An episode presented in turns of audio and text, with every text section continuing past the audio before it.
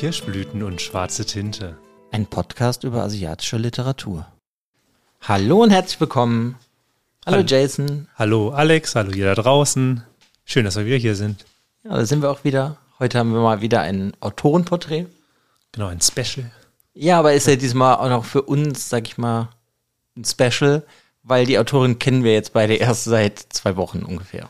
Ja, es geht weiterhin. Wir haben ja schon am Anfang, als wir das Special angefangen haben, bei unserem einjährigen Jubiläum schon gesagt, wir suchen uns noch unseren Weg, wie wir dieses Autorenporträt machen möchten. Und ich glaube, es ist jetzt unsere dritte, unser drittes Autorenporträt. Und gleichzeitig ist es die dritte Folge, die komplett anders ist. Genau, denn die Autorin haben wir erst vor zwei Wochen kennengelernt. Es handelt sich um Yosano Akiko.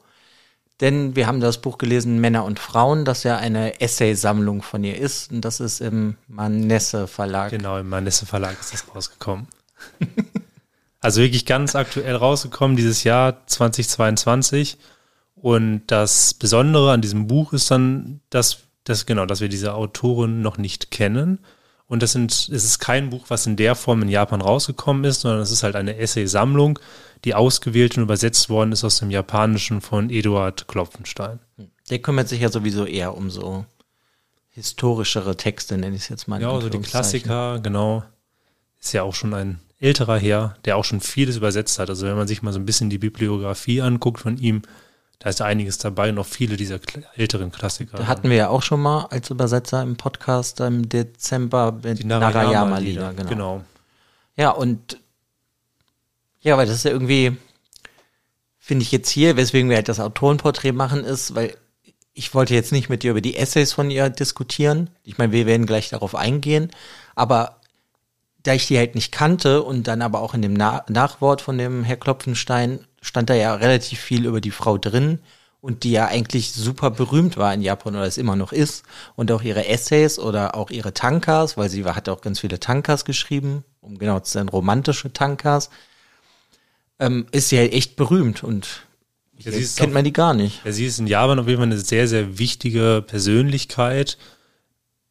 Damals und heute auch noch. Es ist ja auch so, dass sie, das hat man auch im Nachwort gelehrt, dass sie jetzt in den letzten Jahrzehnten auch nochmal aufgekommen ist, gerade durch das, das Thema ähm, Rolle der Frau, feministische Literatur, generell Feminismus auch in der Politik. Also das sind, da hat sie einfach nochmal eine, eine Bedeutung in der japanischen Gesellschaft bekommen dort. Mhm, Und weil sie ja auch als Frau sehr früh die japanische Gesellschaft eigentlich kritisiert hat, dass das halt nicht richtig läuft, dass alles nur von den Männern kontrolliert wird und die Frau wird ja, sag ich mal, nach, nach Hause geschickt und soll sich um die Kinder kümmern und den Haushalt schmeißen mit wagenscheinigen Begründungen, weil sie ja nicht arbeiten könnte, wenn sie schwanger ist oder äh, die Periode hat.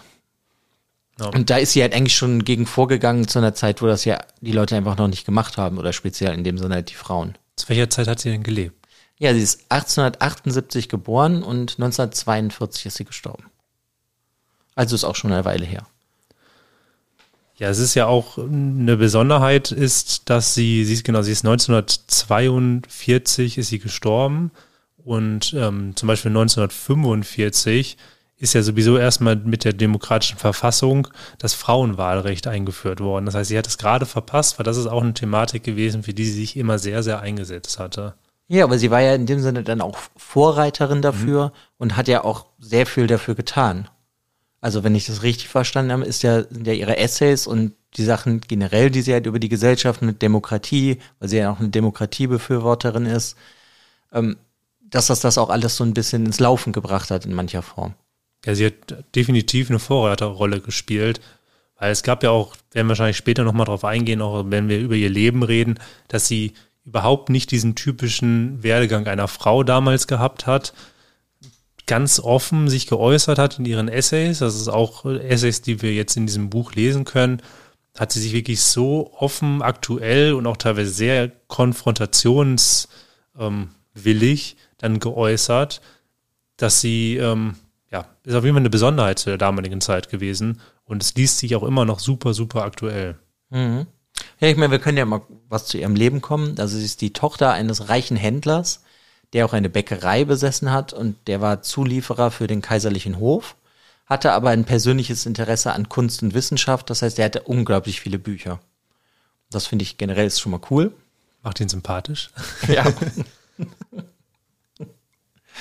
Ja, und da ist ja auch schon das Besondere, dass sie ja eigentlich als Frau das nicht konsumieren sollte und daraus lernen sollte, sondern sie sollte, wurde erst weggeschickt als Kind und wurde dann aber zurückgeholt. Sie sollte ja auch gar nicht so lange in die Schule gehen und so diese ganzen Sachen, die, die halt früher im Endeffekt da waren. Die Rolle der Frau war ja damals wirklich Hausfrau und halt, sie muss die Kinder aufziehen, Kinder bekommen. Darum wurde ja damals, in Anführungszeichen, die Bildung nicht an eine Frau verschwendet. Der Sie hat aber ja früh schon dieses Interesse an der Literatur äh, gefunden und der Vater hat es halt zugelassen. Was ja, wobei erst ihre Eltern meinten, habe ich dann auch in ihrem Wikipedia-Artikel gelesen, das fand ich eigentlich irgendwie, weiß ich auch nicht, wie ich das finden soll, dass es nicht gut wäre, so viel zu lesen für sie. Deswegen musste sie halt ihre Leidenschaft für die Literatur verstecken. Das finde ich irgendwie so. Ja. ja gut, ich meine, wenn man sich die damalige Rolle, dieses Rollenbild, ja, wenn man das Ganze reflektiert und überlegt, wie das gewesen ist, dann ist es nicht gut gewesen, wenn man halt damals nicht eine selbstdenkende Frau haben möchte, die mehr wollte als aus diesem, also die halt aus diesem Rollenverständnis ausbrechen wollte. Und genau das ist ja passiert, dadurch, dass sie sich belesen hatte. Mhm, aber es wurden ja trotzdem immer wieder so Steine in den Weg gelegt. So wollten hätte dann auch die Eltern nicht, nachdem sie ihren Schulabschluss 1894 gemacht hat, dass sie weiter gebildet wird. Das brauchte sie ja für ihr Leben eigentlich nicht. Die Brüder durften dann halt an Universitäten gehen, sie aber nicht. Also das ist, da merkst du schon, dass sie immer wieder Steine in den Weg gelegt wurden. Aber dass sie halt, als sie schon noch, ähm, dass sie noch, als sie in der Schule war, da eigentlich schon den größten Teil der japanischen Klassiker gelesen hatte. Und das hat sie auch in irgendeiner Form dann ja geformt. Es ist ja auch so, dass es ja nicht nur familiär ihr nicht ähm, diesen Bildungsweg erschlossen worden ist, weil es ist ja auch gesellschaftlich überhaupt, es, es ist ja verpönt geworden. Man hat es auch gleichzeitig nicht gewollt, einfach aus diesem Rollenverständnis. Das heißt, es war irgendwann dieser Punkt, auch wenn die Familie ihr wahrscheinlich diesen Bildungsweg gegeben hätte, ermöglicht hätte, wäre er gesellschaftlich halt gar nicht anerkannt gewesen. Mhm. Und was ja dann besonders an ist, dass sie ja eine sehr große Leidenschaft für die Poesie hatte oder entwickelt hat, dass aber sie die meisten japanischen Gedichte zu langweilig fand. Und daraus hat sie ja dann ihre eigenen Gedichte irgendwann halt auch geschrieben, hat sie ja auch relativ früh ihre ersten veröffentlicht, 1901. Und sie ist ja, wie, ich, wie man ja am Anfang schon gesagt hat, sie hat romantische Tankas geschrieben. Und das war aber so ein bisschen verschrien.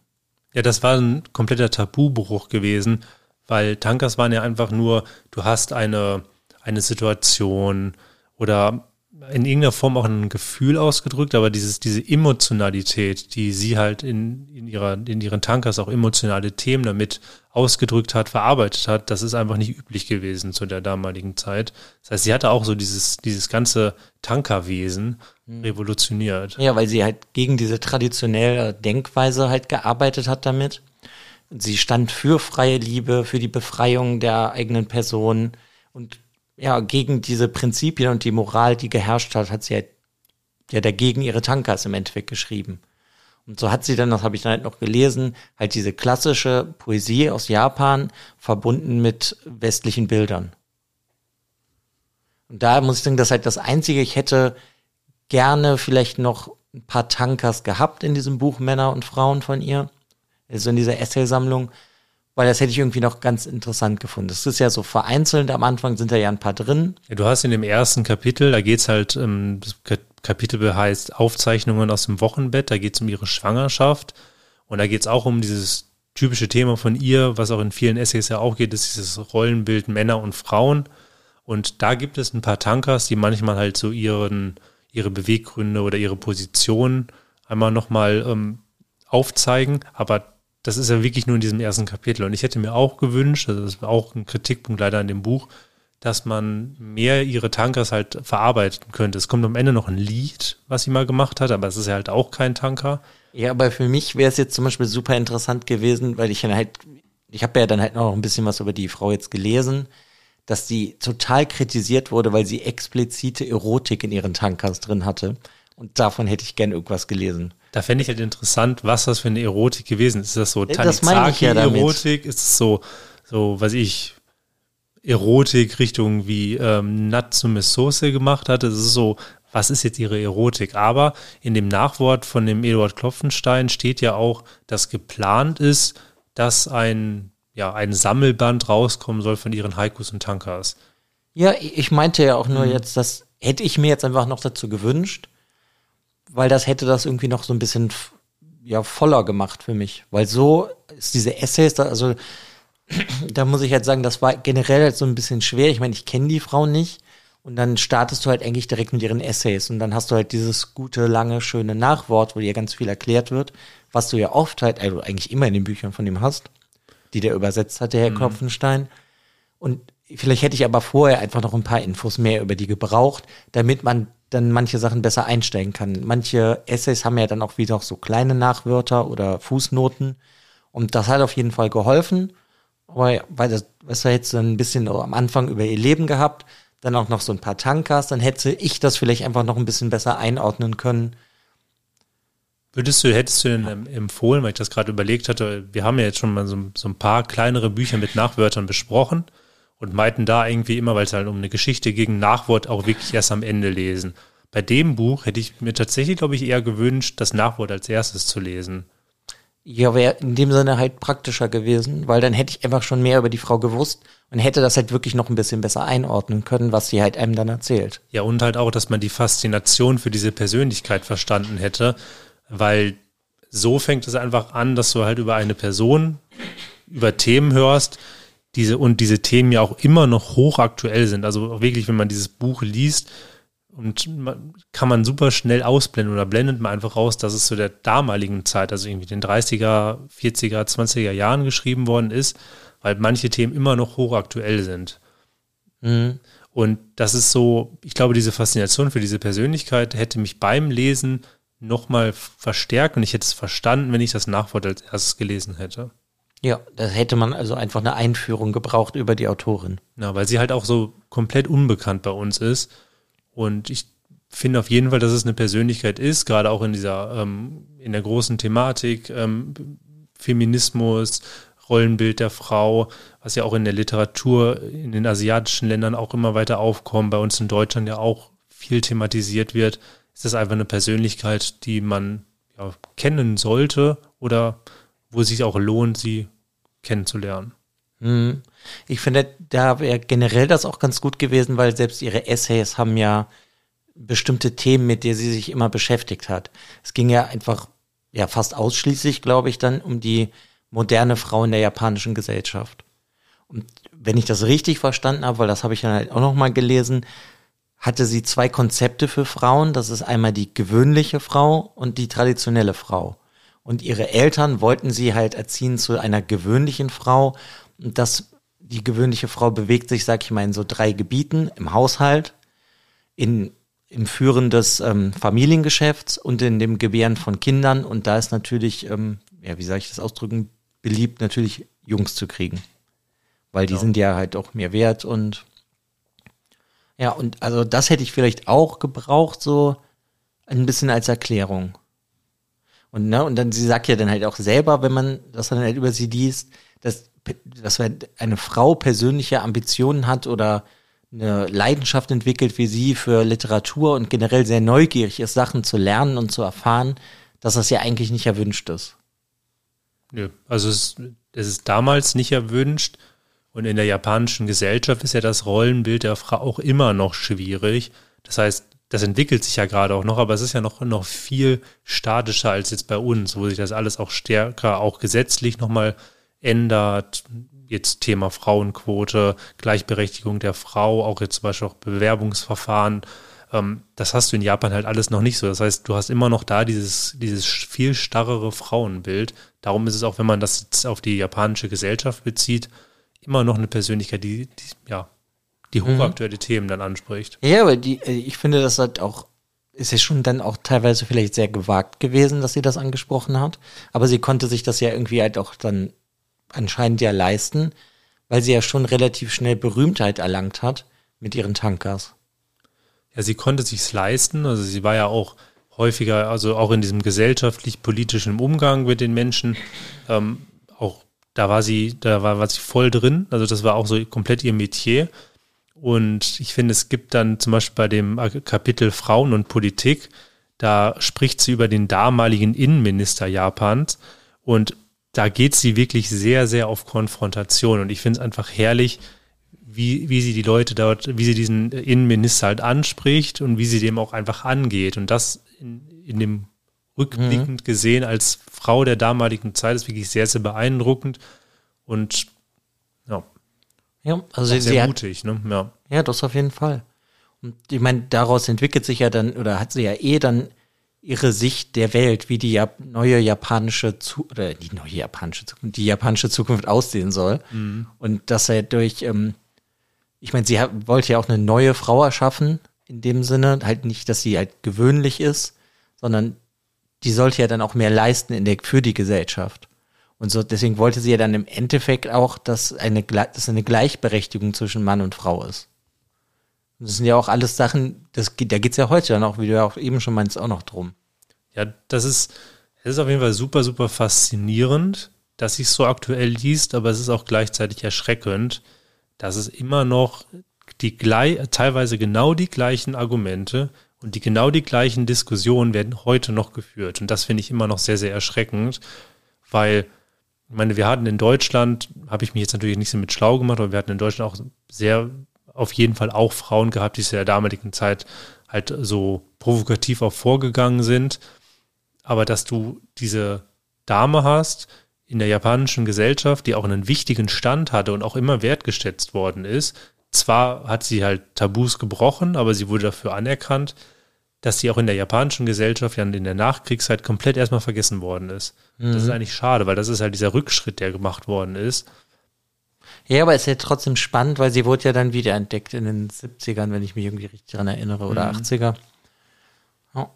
Also es ist irgendwie schon echt faszinierend, finde ich, die Frau. Und Absolut. Ich finde es halt auch noch super cool, dass sie die anderen Frauen im Endeffekt halt zum freien Denken animieren wollte. Weil sie ja diese ganzen Argumente wie eine Frau wäre zu schwach für physische Arbeit, das hat sie ja widerlegt, dann halt auch mit Sachen, dass sie gesagt hat, in der Zeit, wo halt ganz viel mit Maschinen passiert, ist die physische Kraft halt auch nicht mehr so wichtig. Ich finde sowieso, dass sie, dass sie super, super tolle Gedanken hat, die ich auch schon häufiger hatte, dass sie die auch einfach nochmal ausgeführt hat. Also es gibt also so einen Satz, den sie auch in ihrem Lied für das Frauenwahlrecht bringt. Da sagt sie nämlich, dort, wo die Kraft der Frauen sich entfaltet, da werden erstmals Friedenslichter leuchten. Mhm. Ich bin persönlich auch wirklich der Meinung, dass wenn wir dieses ausgeglichenere Verhältnis Männer, Frauen hätten, auch in Führungspositionen, Premierminister und so weiter und so fort, wir hätten weniger Kriege weil du hast einfach dieses Machohafte des Mannes und das, das zeigt sie halt auch in ihren Essays auf und auch mit guten Argumenten und es, ich glaube einfach, dass es auch Hand und Fuß hat. Hm, auf jeden Fall. Ja, ich wollte jetzt aber nochmal kurz darauf zurück, da wo ich eben war, weil ihre Argumente finde ich nämlich irgendwie ganz cool bei vielen Sachen. Sie wollte nämlich halt auch zeigen, dass auch Frauen zu bewundernswerten Leistungen fähig sind und das finde ich ist generell so, dass anscheinend, wenn die Gesellschaft dachte, nur Männer können bewundernswerte Leistungen erbringen, ist halt für mich komplett fragwürdig, aber ist halt irgendwie, zeigt halt auch einfach, wie die Gesellschaft in Japan war. Besonders oder teilweise immer noch sehr wahrscheinlich ist. Besonders wenn du dir halt einfach mal überlegst, dass über Jahrhunderte, Jahrtausende einfach dieser Umstand, dass eine Frau Kinder gebärt, nicht als bewundernswert oder als Meisterleistung gezeigt wird, das ist einfach, weiß nicht, ich finde es einfach krank. Also ja, auf jeden Fall. Und dann, ich, das mit den Maschinen hatte ich ja gerade, dass halt die physische Kraft nicht mehr so wichtig ist. Und dann sagt sie halt auch, dass Haushaltsführung ja in der moderneren Welt, die damals ja schon in dem Sinne war, dauert nicht mehr so lange. Also können auch halt die Frauen Sachen außer Haus machen und halt auch leisten. Und das finde ich das Wichtigste ist, dass keiner, der ständig zu Hause eingesperrt ist und der eigentlich nicht alleine so gefühlt das Haus verlassen darf, Freude, Freude haben kann, so Freude im Leben. Weil viele Sachen passieren ja auch einfach draußen. Du brauchst ja, du brauchst den Umgang mit Menschen. Wir als Menschen, wir sind einfach Gesellschaftstiere. Und wenn du den nicht bekommst und du bist einfach nur eingefärcht in deiner, in deinem Rollenbild, in deinem Frausein zur damaligen Zeit, mit deinen Kindern, mit deinem Haushalt, dann kannst du dich ja gar nicht weiterentwickeln. Und ich glaube auch einfach, dass, dass, dass der Kopf also vom Kopf her wird man einfach auch unglücklich. Das heißt, nur weil die Kinder umsorgt werden müssen. Also es ist ja auch eher in den ersten Jahren, wenn das Kind dann irgendwann in den Kindergarten geht oder zur Schule geht, dann, dann Okay, ich habe jetzt halt aber zum, keine Ahnung, in welcher Form es Kindergärten gibt, gab in Japan. Nee, also nur als Beispiel weiß ich nicht. jetzt halt überhaupt nicht. Ja, aber das ist ja zum Beispiel, darum ist es ja auch wieder auf die heutige Zeit bezogen, weil es gibt ja auch immer noch genug Leute, diese, die diese Argumente immer noch bringen. Die, dass sie sagen, okay, wir müssen halt, der Mann muss aufstrebend sein, muss Karriere machen und die Frau muss zu Hause bleiben, weil die Frau kriegt halt Kinder das Problem ist ja auch, dass Frauen Kinder kriegen können, das heißt, sie fallen aus. Das sind ja diese Argumente, die heute immer noch da sind, mhm. die einfach nicht mehr stimmen. Die nie gestimmt haben. Die gestimmt haben, ja. Ja, also es ist auf jeden Fall, wie man ja merkt, finde ich, also ich persönlich finde die Personen faszinierender jetzt als die Essays, wenn ich das mal so für mich runterbreche.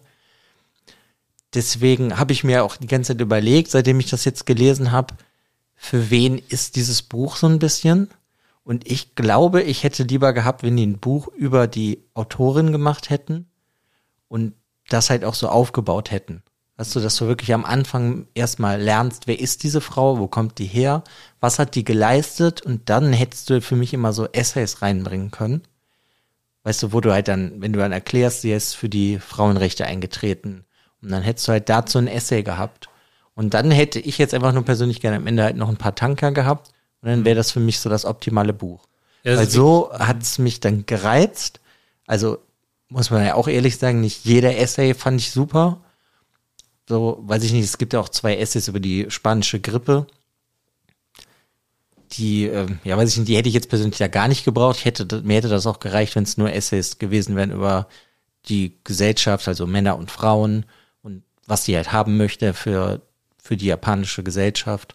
Gut, ich meine, diese, diese Essays, die du halt am Ende gehabt hast, das hatte ja diesen starken Corona-Bezug gehabt. Ich glaube, das ist auch der einzige Grund, warum die mit reingegangen sind. Ja, das hat sich halt für mich auch so mhm. angefühlt. Aber das Witzige ist halt wirklich, auch das liest sich total aktuell, weil sie auch da zum Beispiel. Ja, deswegen sind sie ja da drin. Ja, dieses kritisiert halt so, so in Richtung Impfgegner, wie kann man sich nicht impfen? Das hat sie halt auch schon in der mhm. damaligen Zeit. Also, ja, aber mir ging es ähnlich. Also, das ist ein Buch, dem hätte es gut und gerne nochmal 50 oder 80 Seiten mehr gönnen können und dann auch aufgebaut, dass man noch mehr über diese Person weiß und noch mehr Tankers. Deshalb bin ich sehr gespannt, ob dieses Vorhaben auch wirklich durchgesetzt wird, dass wir halt diesen Sammelband ihrer Tankers bekommen, weil es gibt in, in Japan sind, glaube ich, in den letzten 10, 20 Jahren oder so, das ist aber immer noch nicht so lange her, wohl so eine komplette Sammlung von ihren Tankers veröffentlicht und das sind mehrere Bände. Also das ist eine super, super produktive Frau gewesen, die Tankers geschrieben hat, Essays geschrieben hat und Diskussionen auf mehreren Ebenen geführt hatte. Also es ist eine, eine Persönlichkeit, auf